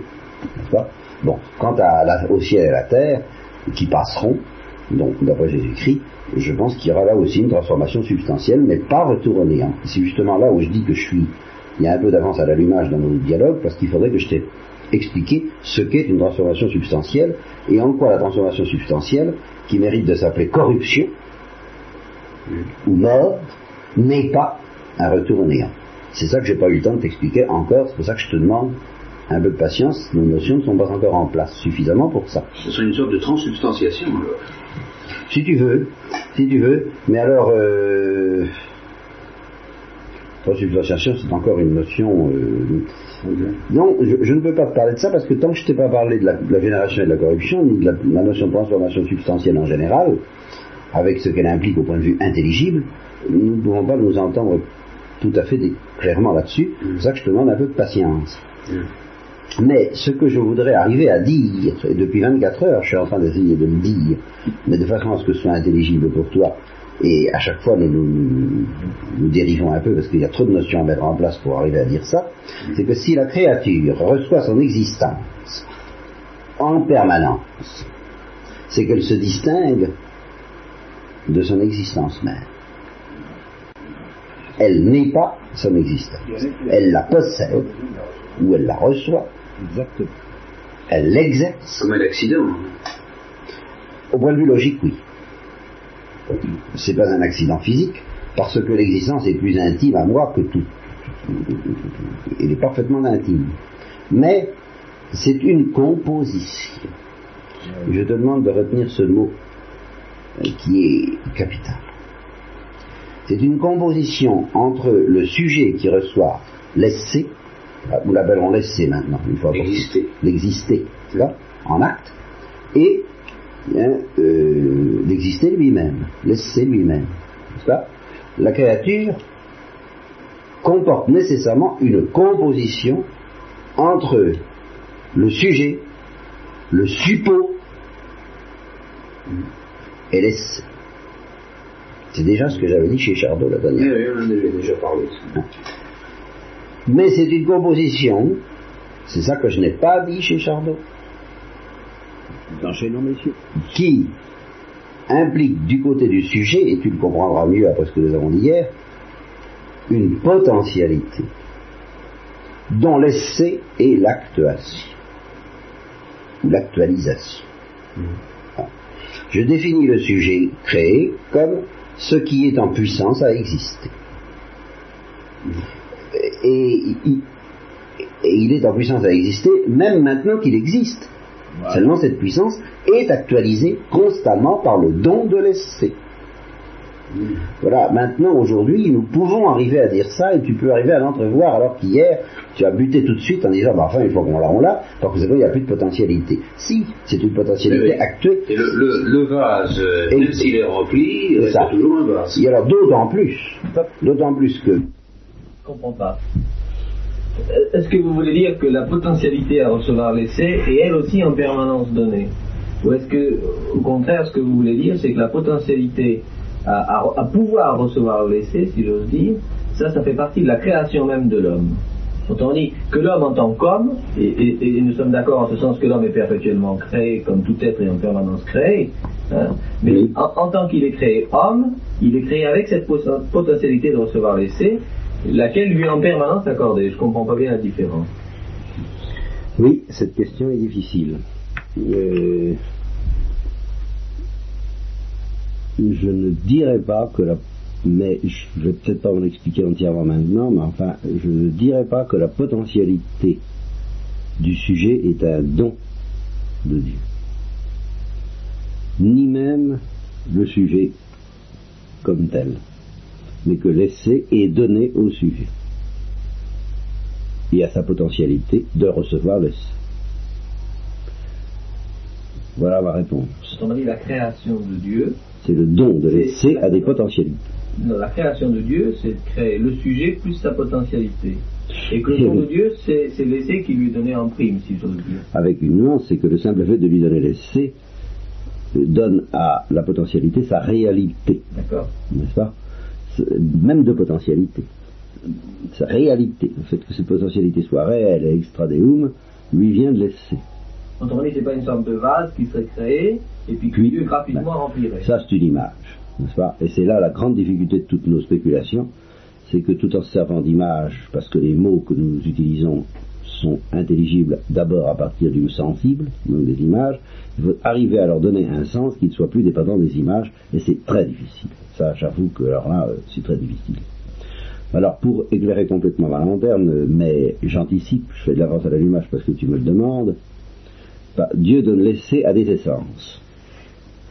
Ces essences existent déjà avant que Dieu ne leur donne l'essai comme essence, dans la pensée divine. Donc c'est pas le sujet, le fait que, les essences soient ce qu'elles sont, euh, n'est pas le fruit d'un don de Dieu. Elles, sont inscrites dans la pensée divine comme des participations possibles de l'essence divine. En leur donnant l'essai, Dieu leur donne une réalité distincte de lui, et distincte aussi de l'essai d'ailleurs qu'elles reçoivent.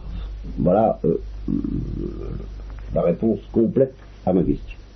D'accord? Ça va à peu près, hein, c'est un petit peu anticipé. Hein on comprendra mieux la prochaine fois. C'est toujours pareil, on, comprend toujours mieux en répétant qu'en innovant.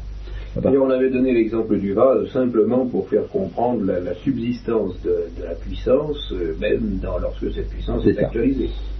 Elle reste quelque chose qui reçoit, même une fois qu'elle reçoit. Mais une fois qu'elle est actualisée par l'essai, euh, elle n'est pas l'essai, elle ne s'identifie pas à l'essai, et elle continue à le recevoir, donc à être en puissance à l'existence, quoique existante. C'est simplement ce qu'on appelle une puissance actualisée. D'accord? Bon. Je surveille Madame Chardot du coin de l'œil. Alors, dans l'image du vase, pour affiner cette image, pour qu'elle ne soit pas trop grossière, il faut plutôt leur présenter, se la présenter le vase comme recevant une eau vive et non pas une eau stagnante, parce qu'à ce moment-là, il n'a plus besoin de la recevoir il l'a et puis c'est fini. Il faut imaginer le vase comme constamment inondé d'eau. Mm. Comme, comme, étant constamment placé sous le rayonnement de l'existant. Une eau qui lui donne d'être vase. Mm. Divine. Qui lui donne à tout instant, selon la mesure de capacité du vase, je vais y revenir, d'exister. Comme si le vase absorbait constamment le. Voilà. Ce qu'il peut absorber, il peut absorber compte tenu de ses, eh ben, ses limites. Ses limites. Et ces limites sont définies par quoi? Eh bien par ce qu'on appelle son essence, ou sa nature. Qu'est-ce que c'est que Raphaël? C'est quelqu'un, c'est un être, c'est un suppôt, qui se définit comme une certaine manière de recevoir et d'exercer l'essai. C'est quelqu'un qui existe à la manière propre à Raphaël. Qu'est-ce que c'est que l'homme? C'est quelqu'un qui existe à la manière de l'homme. N'est-ce pas Donc c'est l'essence devenue suppôt qui exerce l'existence et qui lui impose ses limites. C'est pour ça que l'essai que je reçois et que j'exerce n'est pas un essai incréé l'essence est essence avant d'être créée. Quand elle est créée, elle devient suppos, qu'elle n'est pas dans la pensée divine. Hmm. elle est suppos possible, mais elle n'est pas suppos réel. Et elle devient suppos distinct de l'essai dont elle est le suppos. Autrement dit, ça veut dire que l'essence, tant qu'elle n'a pas, elle, n'a pas subi, si j'ose dire, l'acte de la création, est déjà en elle-même incapable de recevoir l'essai. En un sens, elle n'est pas immédiatement apte à recevoir l'essai parce qu'elle n'est pas une potentialité. Et elle le devient par la création même, par le don même de l'essai, qui euh, lui donne en même temps d'être euh, un suppôt en puissance à l'essai. Et, la création, qui est ensuite la création éternelle, c'est à la fois, et c'est ça qui est très curieux, non pas de donner à la potentialité l'essai euh, en, permanence mais même en permanence de lui donner la potentialité de recevoir, ce qui est déjà beaucoup plus mystérieux. Oui, ce don qui est fait à l'essence. C'est ça. Donc, qui est fait à l'essence de pouvoir en permanence recevoir l'essai, Et de le recevoir. de création permanente. Non, parce qu'on ne peut pas, on ne peut pas être suppôt sans recevoir l'essai, en fait. Mais, mais en Au fond, c'est un, chose, un genre de suppôt, la puissance à l'exister est un genre de- est une puissance qui peut être réelle qu'actualisée. Finalement, elle ne peut pas, pas être réelle non actualisée. C'est, c'est- c'est l'originalité de cette potentialité-là. Nous en découvrirons d'autres qui, elles, peuvent être réelles sans être actualisées. Qui sont des, des puissances à des actualisations qui ne sont pas là. Mais la puissance à l'actualisation qui s'appelle l'essai ne peut pas être réelle sans avoir reçu l'essai. Le laisser créé, c'est pas un essai purement divin, bien qu'il soit en continuité avec l'essai divin par le don de la causalité créatrice permanente. Alors ce qui m'importe dans ce que je viens de te dire, euh, c'est que tu comprennes, premièrement, la distinction essence et essai, ça nous l'avons déjà dit la dernière fois, mais tout ce que j'ai dit depuis hier, c'est pour essayer de te faire comprendre cette proposition, qui est un principe premier, que je que- qui ne se déduit pas, mais j'ai essayé de faire une manoductio, n'est-ce pas Euh, Une éducation de l'intelligence pour entrevoir ça, à savoir la composition entre essence et essai dans la créature est une composition entre acte et puissance. Il y a composition parce que l'essence est en puissance à l'essai et que l'essai actualise cette potentialité de l'essence. Mais je commence à comprendre. Et alors tu comprendras du même coup, et je crois que nous allons nous arrêter là, pourquoi le tout premier attribut, et c'est sensationnel comme on le tout premier attribut que dans sa théologie, dans sa théodicée, saint Thomas attribue à Dieu, c'est la simplicité. C'est-à-dire la négation même de cette composition entre essence et essai.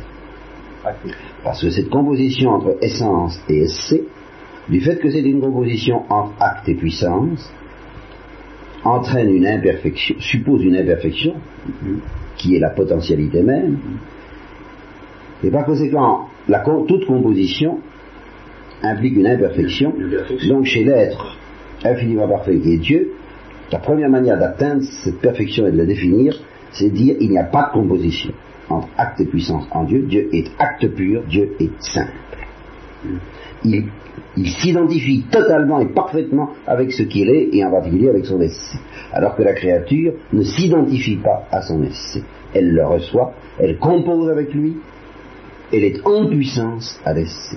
Et l'essai actualise cette puissance. Hmm. Elle est en puissance de façon limitée.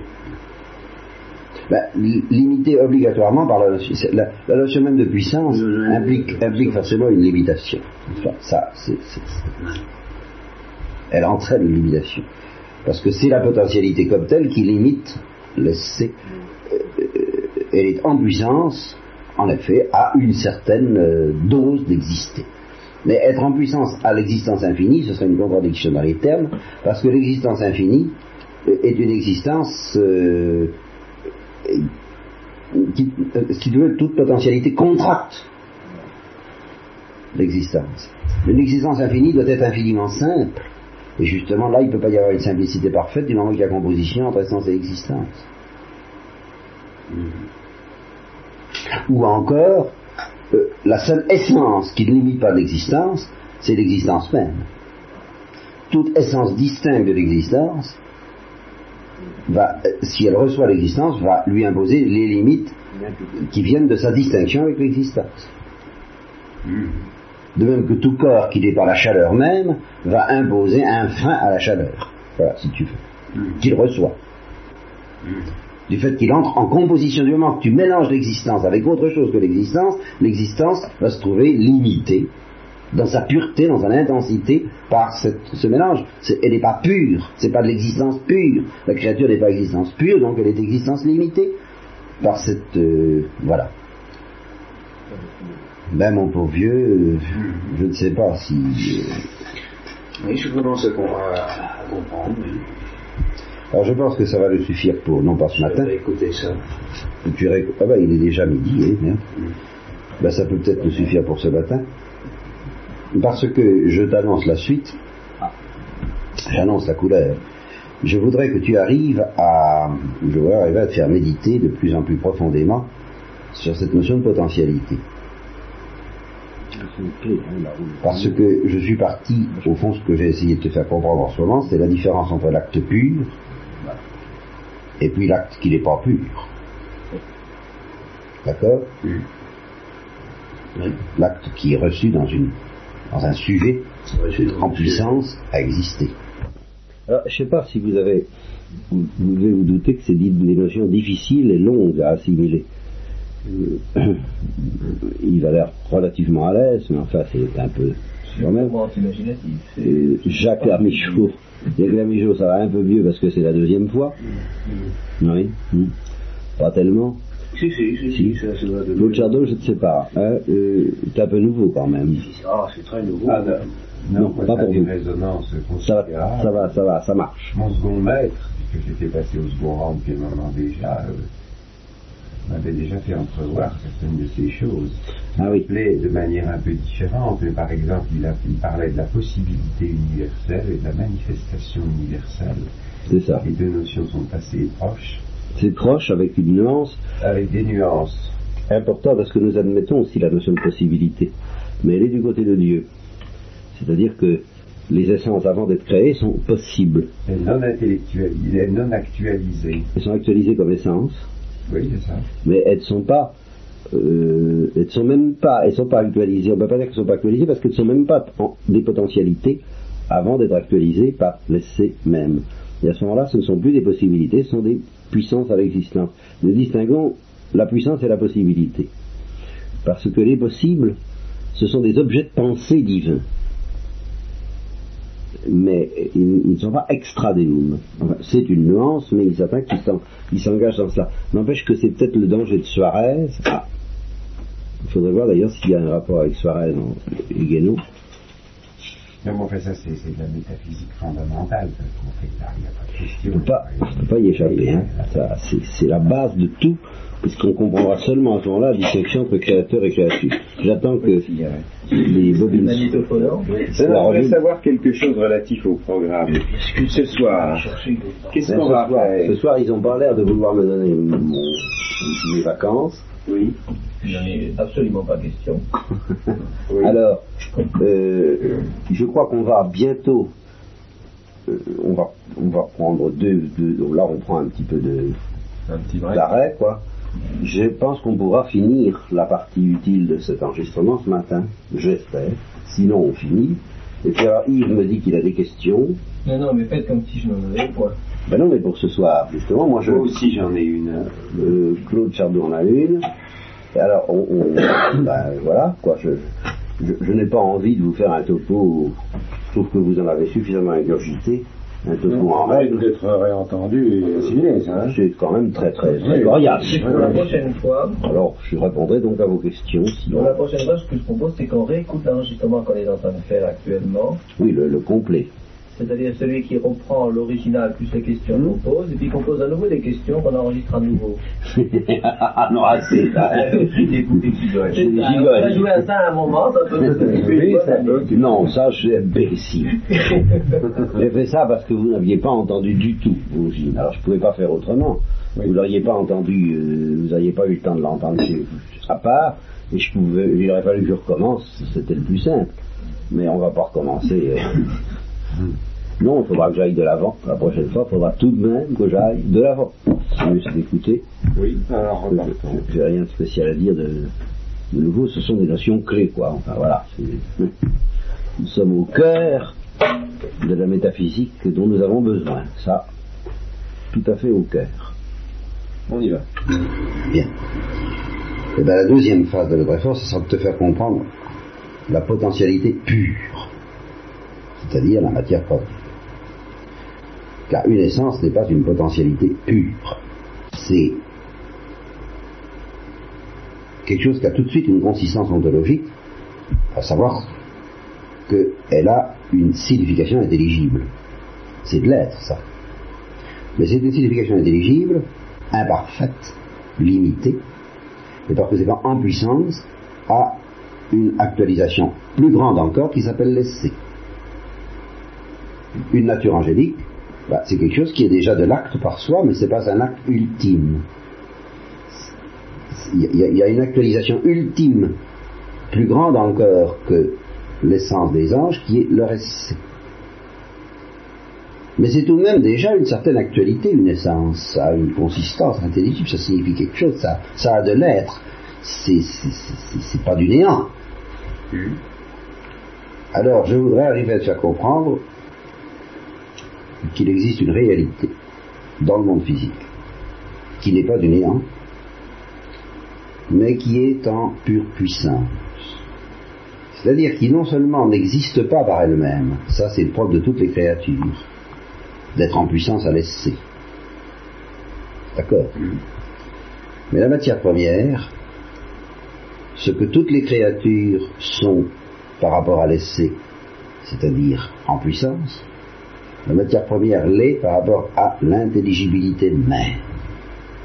Alors qu'un ange est intelligible en lui-même, mais il n'existe pas par lui-même, il, reçoit l'existence, mais il ne reçoit pas l'intelligibilité. Il est une certaine intelligibilité. il est d'une certaine idée, l'ange. Hein il, il l'est, et ça, il ne le reçoit pas. Il est une certaine intelligibilité, une certaine essence, qui est en puissance à une actualité supérieure qui s'appelle l'essai. Mais il est par lui-même une intelligibilité. La matière n'est pas intelligible par elle-même, et elle est en puissance à différentes déterminations intelligibles qui sont données par les formes. Et pourquoi est-ce qu'on est obligé d'admettre ça dans le monde physique? Eh bien c'est à cause justement de ce mystère particulièrement irritant qui s'appelle la transformation substantielle. Nous parlerons de cette chose, nous t'entendrons là-dessus la prochaine fois. Je crois que nous avons vraiment bien travaillé ce matin. moi j'estime que tu peux pas m'en demander beaucoup plus et que je ne peux pas t'en demander beaucoup plus. J'ai l'impression que chacun de nos côté on a fait un bon effort. Mais en fait ça va continuer, je crois. Aïe aïe aïe. Quand je vois le j'ai l'impression de te faire entrer dans un défilé. Dans un monde bien différent. Et une fois, que tu, une, fois que tu y, une fois que tu y seras entré, tu pourras plus t'en passer. Parce que c'est, c'est, ce que je disais hier euh, au, au, au, c'est, c'est, l'arrachage vers la lumière. Il y a dans, dans, tout ce que je dis là une nourriture pour l'intelligence d'une densité bien supérieure à ce que donne la physique et les mathématiques. Seulement, ce n'est pas imaginable. Alors c'est pour ça que euh, ça te déroute, parce que tu n'as pas l'habitude de faire marcher l'intelligence dans un domaine où l'imagination n'a rien à dire, si ce n'est euh, pour fournir des images. Des exemples, oui, des, exemples, analogies. des analogies, mais, mais, mais, pas la notion même. La notion même n'est pas intrinsèquement liée à une image, tandis que la notion d'atome est intrinsèquement liée à une image, il n'y a rien à faire même la notion de, même la notion d'espace vectoriel ou c'est intrinsèquement lié à des images. Tu ne peux pas t'en passer. Même la notion de nombre.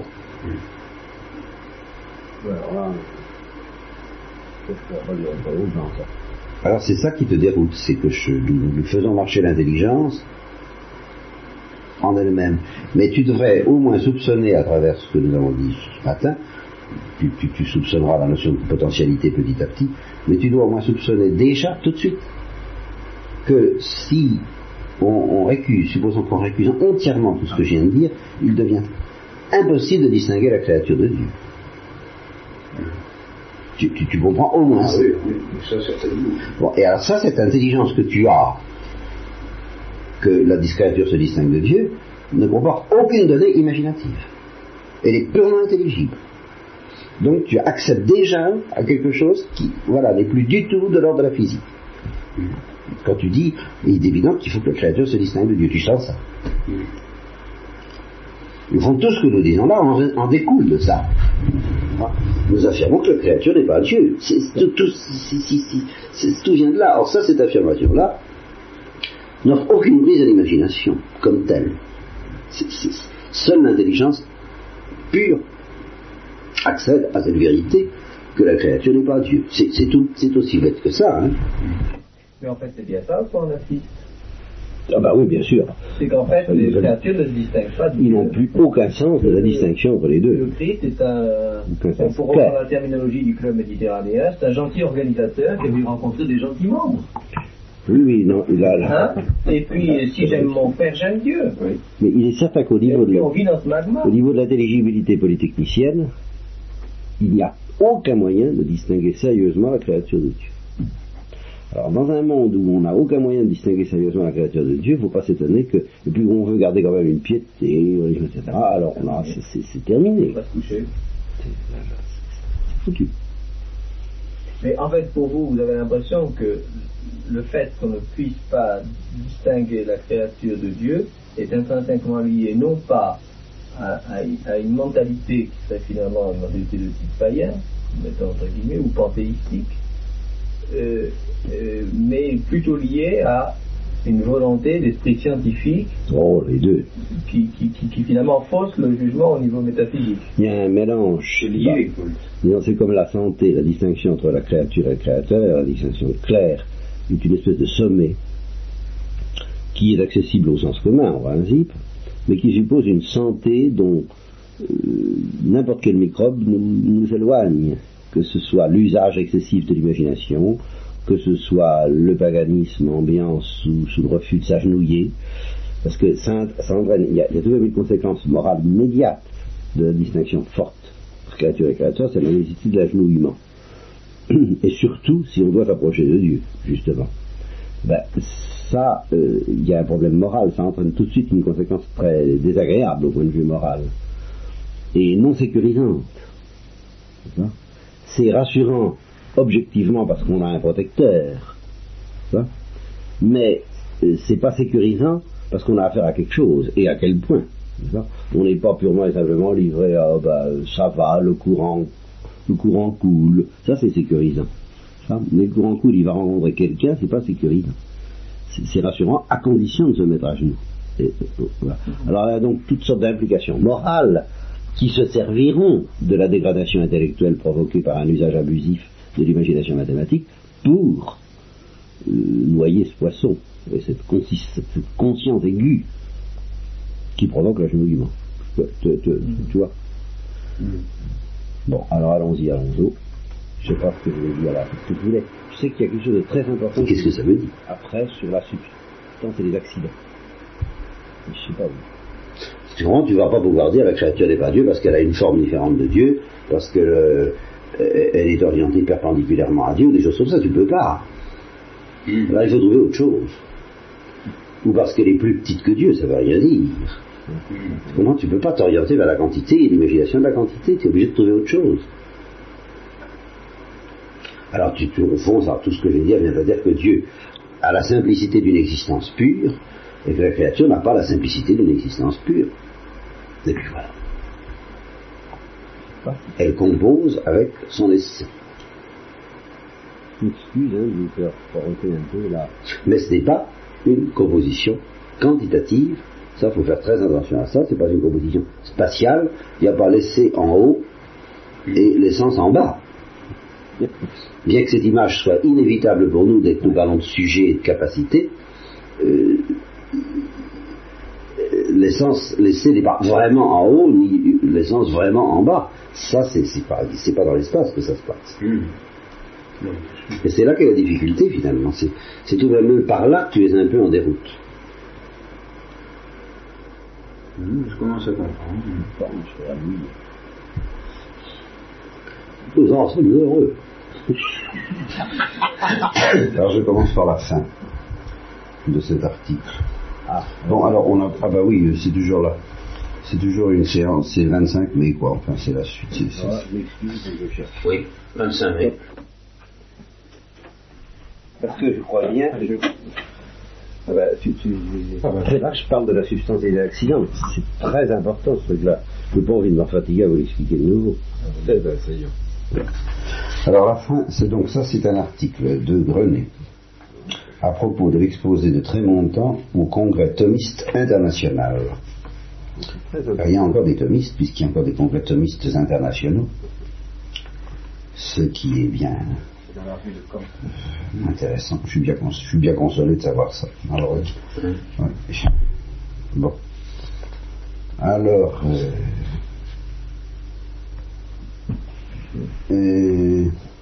Noël termine par quelque chose qui rappelle pratiquement ce que nous avons dit. Et c'est utile à, à lire d'abord parce que le reste de son exposé prend le mot création dans le sens où tu l'entendais. Mhm. Ce qui beaucoup de sens est parfaitement légitime, mais qui ne contredit pas à ce que je t'ai dit, n'est-ce pas? Mhm. Ça veut dire que du côté de Dieu, c'est une action qui est aussi décisive et aussi radicale et aussi totalitaire, qu'il s'agisse de créer ou de soutenir dans l'être, mais que du côté des effets, bien entendu, c'est pas la même chose. L'apparition d'un être nouveau ou sa conservation dans l'être, c'est pas la même chose. Ça, c'est sûr du point de vue du côté de la créature, du côté de l'effet. N'est-ce pas? Donc, ça autorise à parler de création tantôt pour désigner l'action divine qui soutient, qui donne l'essai, que ce soit pour la première fois ou que ce soit en continuation, soit pour désigner quelquefois et exclusivement l'action divine qui euh, produit un être nouveau. Donc, de ce point de vue-là, ton vocabulaire n'est pas tel celui que tu avais, n'est pas à rejeter, Simplement, il faut comprendre qu'il ne s'oppose pas du tout à l'autre. Alors, pour confirmer ça, je lis la fin de cet article qui est exactement dans la ligne du vocabulaire que je t'ai fait comprendre depuis deux jours, bien que le reste de l'article soit dans la ligne du vocabulaire que tu employais spontanément, toi. Alors voilà ce qu'il dit en concluant. Dieu crée continuellement, c'est-à-dire qu'il soutient et maintient dans l'être le monde qu'il a créé à l'origine. Ce qui est bien ce que je t'ai dit. En créant par le fait même l'ensemble des causes qu'il contient et toutes leurs causations. C'est-à-dire qu'en créant le monde, il a créé toutes les causes qui vont jouer dans le monde et qui vont provoquer l'évolution. Et alors ces causes, il se contente de les soutenir dans l'être et aussi de les soutenir dans leur causalité créatrice, ce qui est soutenir un être dans son opération. Alors ça, c'est un autre aspect de la causalité divine dont je ne t'ai pas parler parce que je ne peux pas tout dire à la fois. C'est que euh, pour, une créature ne peut exister, ça, va très loin, toute cette dépendance euh, métaphysique à l'égard de la cause première. Je vais t'expliquer qu'une créature ne peut continuer à exister que parce que Dieu continue à lui donner l'existence, l'essai, n'est-ce pas? Mais une créature, même quand elle est équipée pour agir, ne peut agir que si Dieu la soutient dans son action. C'est ce qu'on appelle le concours divin. Qui est quelque chose d'aussi transcendant que la création, du côté de Dieu. Euh, il donne à la créature l'essai, le, mode d'essai, le mode d'être dont elle a besoin pour agir. Et pour être cause en particulier. Ça n'est pas produire un être nouveau, ça. C'est à la fois le soutenir dans l'être et le soutenir dans son opération. Et alors ce qu'enseigne le thomisme, comme nous allons le voir dans l'article, c'est que euh, si tu te donnes le monde au départ, avec toutes les causes qui sont là, il suffit maintenant que Dieu les soutienne dans l'être, les soutienne dans l'agir, pour que le monde évolue euh, dans le sens de la production de tous les êtres, sauf l'homme. Parce qu'alors pour l'homme, à cause de l'âme, il faut une création spéciale, alors la création nouvelle, qui est la création de l'âme humaine, pour des raisons que je t'expliquerai, mais que d'instinct tu dois sentir déjà. Il n'y a qu'à chaque naissance humaine, chaque naissance humaine, là il faut une production créatrice d'un être nouveau qui est l'âme humaine. Qui est l'âme humaine. Oui. Alors cette exception mise à part, pour les thomistes, il n'y a pas besoin de création pour expliquer l'évolution créatrice, ce que personne appelle l'évolution créatrice, ce que Teilhard est tenté aussi d'appeler un peu l'évolution créatrice. C'est pas une évolution créatrice. C'est ça tout, le sens de l'article de Crédé ou presque. Ainsi, je termine la lecture de cet article. L'acte continu de création soutient un monde de causes en action et réaction les unes sur les autres. Et comme ces causes ont en elles tout ce qu'il faut pour se transformer mutuellement, à supposer que Dieu ne leur retire pas son concours créateur, je viens de te dire, les êtres de ce monde suffisent à se faire évoluer. Sauf là où il faut passer des corps totalement matériels au corps animé d'une activité immatérielle, connaissance et réflexion, c'est-à-dire l'homme. Voilà. Euh, tu entends cela Oui. Bon. En fait, moi, j'ai tendance à ajouter que pour expliquer l'évolution, il faut quand même l'intervention d'une intelligence, euh, mais alors d'une intelligence pas créatrice, d'une intelligence gouvernante, gubernatrice. Alors là, quelque chose qui ressemble beaucoup, en plus élevé, à ce que tu prêtais à Dieu comme euh, fabricateur divin, c'est-à-dire une tâche d'ingénieur qui contrôle la machine et qui de temps en temps lui donne un petit coup de pouce pour qu'elle évolue dans le bon sens, dans le sens voulu par le Créateur. Mais alors ça, cette fonction de gouvernement, d'orientation du monde vers sa finalité, en somme, peut être euh, concédée aux anges, et je crois qu'elle l'est. Parce que ce n'est pas une tâche créatrice. C'est une tâche de contrôleur, quoi, si tu veux. Hein, c'est un peu le, le, le, le une tâche d'ingénieur qui, qui, qui, qui, contrôle que la machine fonctionne comme il faut, et puis qui de temps en temps fabrique une nouvelle machine, mais fabriquer une machine, ce n'est pas créer. Oui, pas euh, opérer une mutation, par exemple. Alors, justement, nous allons être obligés d'y venir, euh, mais avant de lire cet article en entier, je voudrais te dire un mot de la substance. Ah, voilà. Top. T'as quelque chose à dire, Yves? C'est un peu une entourloupette. Ah, oui, oui, ça. Sauf explication que vous ne tarderez pas à me donner. Alors Dieu ne crée pas, hein, non, il gouverne. Mais enfin, de temps en temps, quand ça va pas, il va créer un peu pour que ça marche. C'est une entourloupette. Mon Dieu. Mon Dieu. Dieu crée en permanence. Ça, c'est admis. Et ça, c'est nécessaire pour le don de l'essai. C'est même nécessaire pour le don de cette puissance euh, originale des créatures qui fait des créatures des causes. J'expliquerai ce que c'est. C'est-à-dire que, qui fait qu'elles peuvent influer les unes sur les autres. Influer sur leur, leur, leur, leur. Bon. Alors ça, c'est. Mais ça ne suffit pas. Il y a une autre, il y a un autre aspect de l'action divine qui est d'un autre ordre, qui s'appelle le gouvernement divin. Et je me borne à distinguer les deux.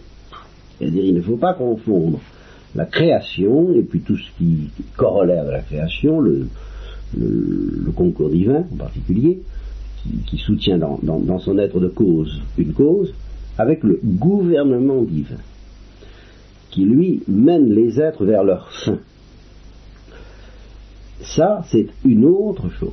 C'est une distinction différente. C'est une, une action divine distincte dont les effets sont distincts de l'action créatrice. Alors, euh, que tu ne le comprennes pas bien, je l'admets, mais c'est pas une entourloupette, c'est une distinction dont tu dis je vois pas, je vois pas ce qu'elle veut dire. Bon, ah, d'accord, je, veux bien admettre que tu ne vois pas ce que ça veut dire, mais euh, la, essayons de te le faire entendre la création ne supporte aucun instrument. Ça, pourquoi? Parce que c'est le don immédiat de l'essai, soit de l'essai simplicitaire, soit de l'essai causant. Le gouvernement admet des instruments.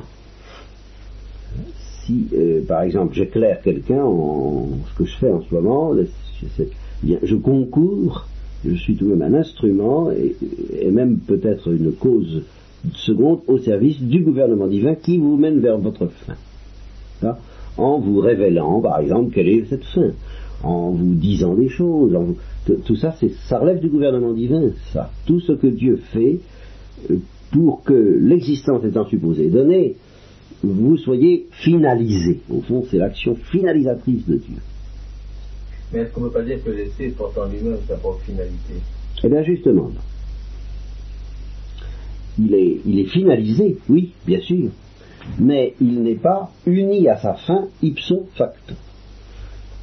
C'est ça, alors c'est là que c'est ce côté-là que C'est le, le, fait pour une substance de parvenir à son épanouissement ultime. Et c'est ce passage de l'épanouissement premier à l'épanouissement ultime qui est l'objet du gouvernement divin. On ici caricature, ça veut dire qu'à partir du moment où l'essence est, est est doté en même temps de l'essai, Oui. qui correspond à son essence. Oui. Il lui faut en plus autre chose, qui n'est plus de la création mais qui est du gouvernement, Oui. pour que ce mélange détonnant entre essence et essai soit dans la, dans la totalité amené à leur finalité propre. Voilà. Voilà. D'accord. Bon, alors maintenant nous allons parler de la substance qui est autre chose, c'est bien ce que j'attendais. Ah. Et puis de la génération substantielle, de la corruption substantielle et du changement. Euh, parce que cet article est très clair et il, il m'apprend des choses, mais il suppose un peu ces notions-là. Une substance, c'est une créature qui existe en soi. Ça, tu l'as bien compris. Tu as compris que cette créature est composée d'essence et d'existence, et que l'essence est en puissance à Bien. Bien. Du même coup, comme tu l'as fait observer ce matin avec beaucoup de pertinacité, cette créature est limitée. Pertinence. Limitée. Attention, tout va partir de là. Bon.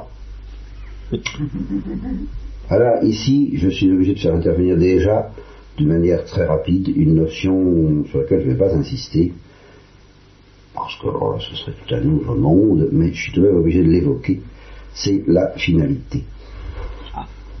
Pourquoi est-ce que Dieu donne l'essai à une créature? Finalement, pour que cette créature, d'une manière ou d'une autre, et alors il y en a, il y a, il y a plusieurs façons possibles, il y, en a, il, y en a, il y en a beaucoup de façons possibles et nous ne les énumérerons pas pour le moment. Mais enfin, pour que d'une manière ou d'une autre, cette créature débouche, du, disons, débouche du côté de Dieu. J'emploie exprès une expression tout à fait vague, parce que justement je laisse de côté les précisions pour plus tard.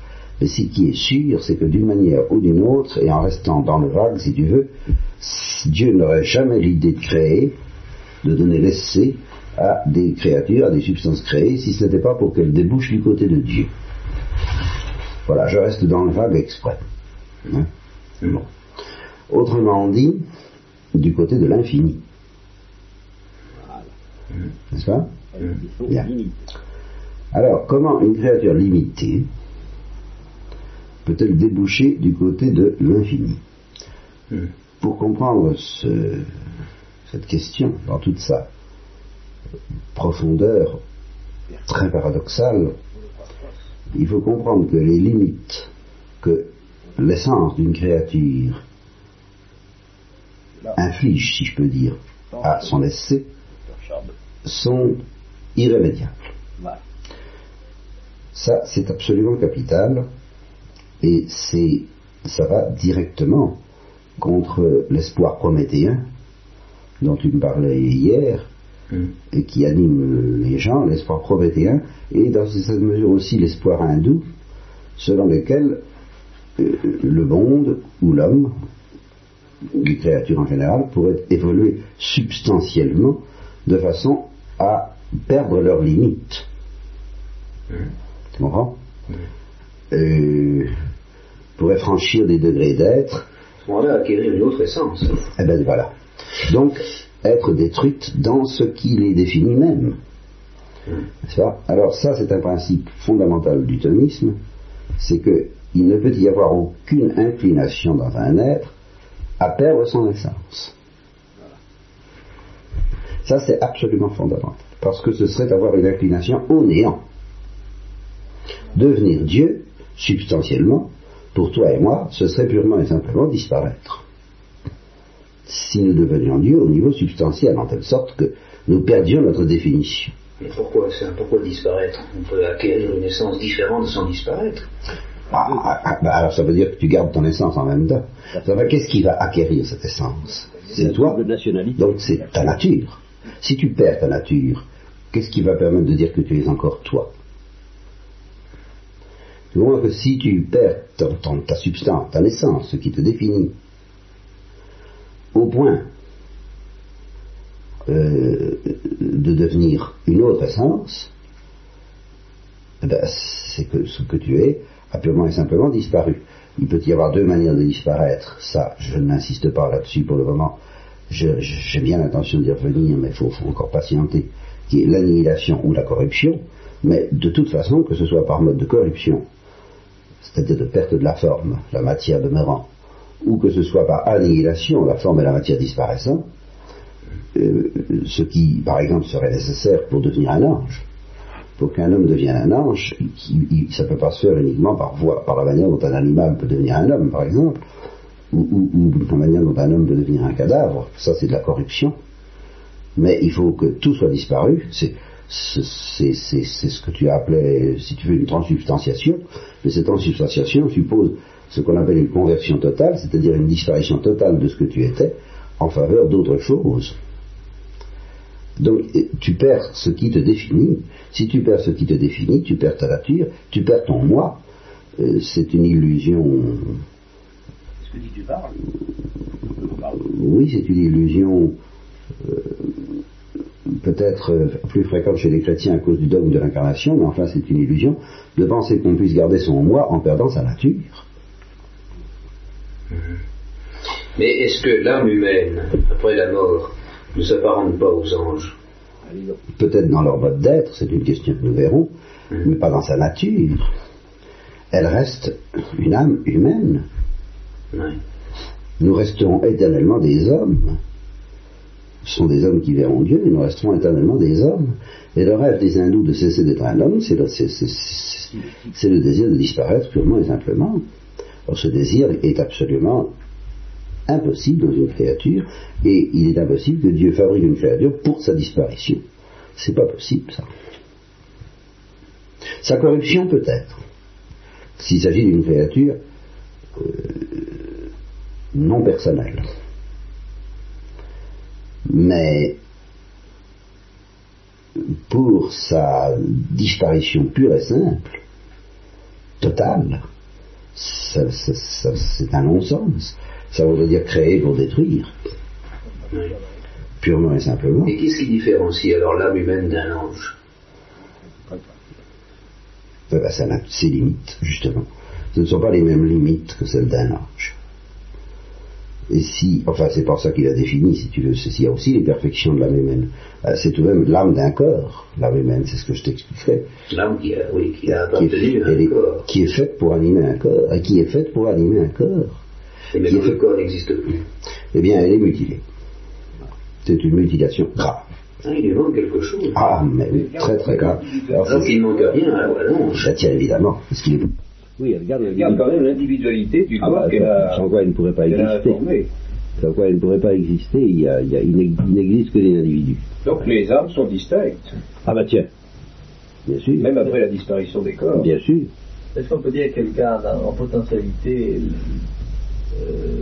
fait d'être lié à un corps Non, oui, bien sûr. Elle reste pour informer un corps. C'est pour ça qu'en sagesse, moi je vais jusqu'à dire dans le dans l'épreuve de la foi et la fuite originelle que, en sagesse, indépendamment de la révélation, on ne peut pas tranquillement dire que dans un ordre purement naturel, l'âme euh, pourrait perdre son corps et ne jamais le retrouver. Ça ne paraît pas conforme au gouvernement divin. Ne pas parce que l'âme est faite pour informer un corps. Pas fait pour ça. C'est ça, c'est en ça que nous ne ah sommes pas du tout platoniciens ni, les platoniciens, pour les platoniciens, l'âme a intérêt à se débarrasser de son corps le plus vite possible. Mais dire ça, c'est dire que notre corps n'appartient pas à notre substance. Si notre corps appartient à notre substance, si, comme le dit saint Thomas constamment, c'est le même homme qui pense et qui sent, ce qui est fort concret comme tu le vois, ce que Descartes au fond n'admettait plus, c'est l'âme qui pense et c'est le corps qui sent.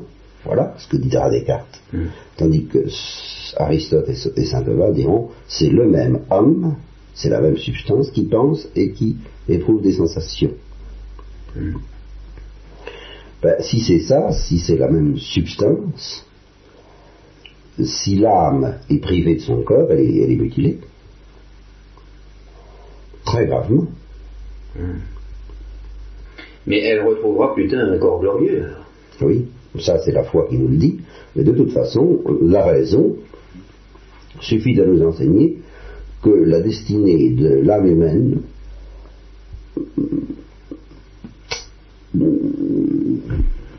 si elle était on ne peut pas conclure tranquillement et confortablement que l'âme est destinée à perdre son cœur. Ça, viendrait à dire que l'âme est destinée à une mutilation. Ça ne va pas, ça. Nous ne savons pas ce que serait la destinée de l'âme humaine s'il n'y avait pas la grâce. Mais on ne peut pas dire tranquillement que ça consisterait à perdre son cœur et à vivre éternellement comme un ange. Ce serait une mutilation. Ça ne me, ça ne me paraît pas raisonnable du tout. Alors évidemment, sur ce point, je vois bien que tu es, là encore, tu es influencé par le cartésianisme ambiant. C'est très curieux, comme d'ailleurs, c'est normal. Oui, bah oui, oui. c'est névralgique, ça. Oui, c'est névralgique. Euh, le corps tel que nous l'avons en ce moment est ah. l'actualisation d'une potentialité qui appartient à la nature humaine. Il n'y a absolument aucun doute. Bon.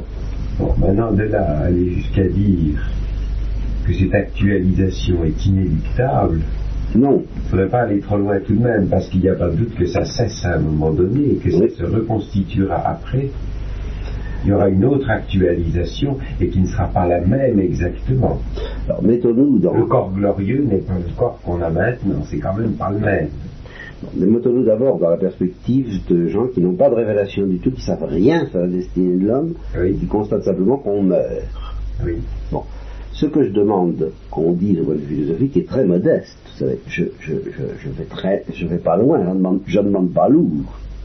Je demande qu'on ne me dise pas, eh bien, qu'il il, est sage, il est normal et il est souhaitable que l'âme reste éternellement séparée de son corps. Bon, c'est tout.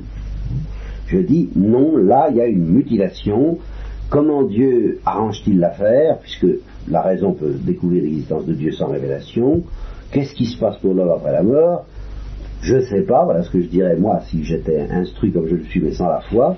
Je ne sais pas, mais euh, si vraiment on doit rester tout le temps comme ça, c'est que nous sommes promis à une mutilation, c'est bien mystérieux. il y a quelque chose qui m'échappe dans le gouvernement divin, il y il y a un os. Voilà. C'est tout ce que je dirais. C'est tout ce que je vous demande de m'accorder en dehors de la révélation. Alors, dans la révélation, je dirais que ce n'est plus le même corps, mais l'âme, à ce moment-là, qui est faite pour informer un corps, informant éternellement un corps, ah bon, ça va, d'accord, ce n'est plus une mutilation. C'est tout. Alors, euh, qu'est-ce que ça veut dire que c'est le même individuellement? C'est une autre question dont nous pouvons nous passer pour le moment, nous pouvons renoncer à l'aborder pour le moment pour l'hindou, si vous voulez, l'hindou acceptera une non-actualisation de la manifestation corporelle de l'âme. Oui. Comme tout à l'heure, vous étiez susceptible d'accepter au niveau de ce qu'on pourrait appeler le, macrocosme, Bien sûr. une non-actualisation. Il fera une analogie entière entre les deux choses. Bien sûr, parce que pour lui, le corps manifeste l'âme comme la création manifeste Dieu. Or, nous disons beaucoup plus que le corps constitue l'âme, constitue l'homme, plus exactement, à titre de partie intégrante, comme l'âme à sa place, moins noble que, l'âme, tandis que, le, cosmos ne constitue pas Dieu. Ad extra. C'est ad extra. Voilà. Le corps n'est pas ad extra pour l'homme. Bon, ben ça, alors là, c'est clair, là, il y a une différence foncière fondamentale entre les deux choses. Ah ben, fondamentale, ça c'est clair. Je vous remercie de nous l'avoir dit. bon. Alors écoutez, il est midi, euh, la femme du rouge. on peut ça dépend si vous êtes un peu fatigué, on arrête, si, et on peut continuer encore ce truc-là. Il n'y en a plus tellement longtemps. Puis le truc de la substance et des accidents, c'est tellement important, ce que je vais vous dire sur la substance des accidents, que je voudrais que vous ayez des forces fraîches. Si je pense que partisan qu'on arrête et qu'on continue juste. On terminera ça, bon. D'accord. Oui, mais puis, ouais, on va tant pis.